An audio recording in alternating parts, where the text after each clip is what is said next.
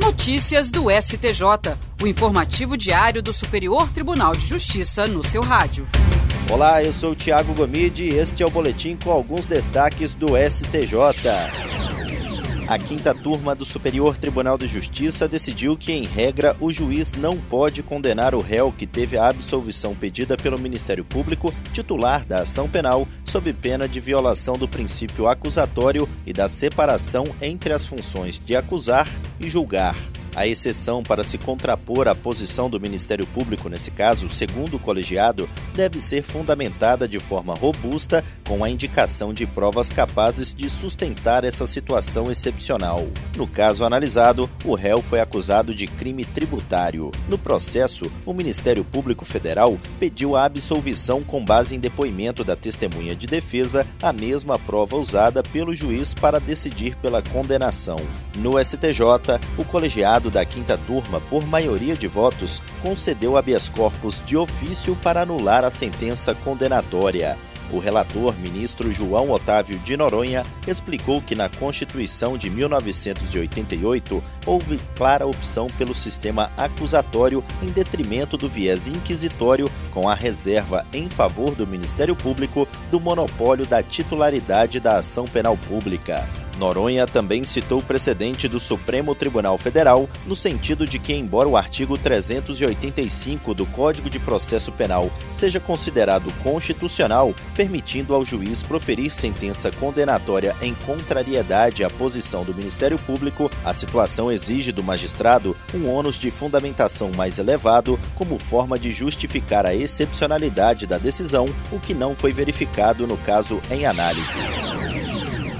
A quarta turma do Superior Tribunal de Justiça cassou as decisões que concluíram pela extinção do processo ajuizado por dois irmãos consanguíneos com o objetivo de ver declarado o vínculo socioafetivo entre eles e uma suposta irmã de criação já falecida. No caso analisado, o juízo de primeiro grau extinguiu o processo sem resolução do mérito sob o fundamento de que o pedido não teria amparo no ordenamento jurídico. O Tribunal de Justiça de São Paulo manteve a decisão por entender que a falecida não buscou ser reconhecida como filha dos pais dos autores da ação, o que impossibilitaria o reconhecimento de parentesco colateral socioafetivo unicamente para atribuir direitos sucessórios aos irmãos. No STJ, os irmãos alegaram que as instâncias ordinárias não observaram o disposto no artigo 1593 do Código Civil e, com extinção do processo, impediram a produção de provas que pudesse demonstrar a relação afetiva existente entre eles e a irmã de criação. O colegiado da quarta turma deu provimento ao recurso especial.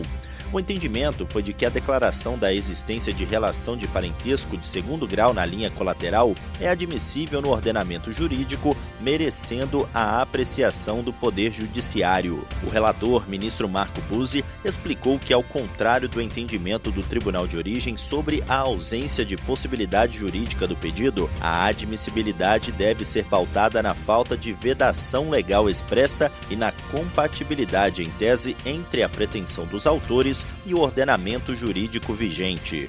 O ministro ressaltou que, justamente pela falta de reconhecimento do vínculo socioafetivo de primeiro grau, é que se fez necessário o ajuizamento da ação. Quanto à eventual motivação exclusivamente patrimonial, ele disse que tal questão deverá ser analisada à luz das provas, mas isso não impede o ajuizamento da demanda. A primeira sessão do Superior Tribunal de Justiça vai analisar sob o rito dos recursos repetitivos a incidência do imposto de renda e da contribuição social sobre o lucro líquido sobre rendimentos de operações financeiras. A questão submetida a julgamento foi cadastrada como tema 1160 o colegiado determinou a suspensão do julgamento de todos os processos que envolvam a matéria em primeira e segunda instâncias e também no STJ. Segundo o relator, ministro Mauro Campbell Marques, está presente o caráter repetitivo da demanda, sendo que pelo menos 42 acórdãos e 413 decisões monocráticas já foram proferidas por ministros do STJ em processos com controvérsia similar. Além disso, outros 950 processos sobre o mesmo assunto estão em tramitação na Corte e nos tribunais regionais federais.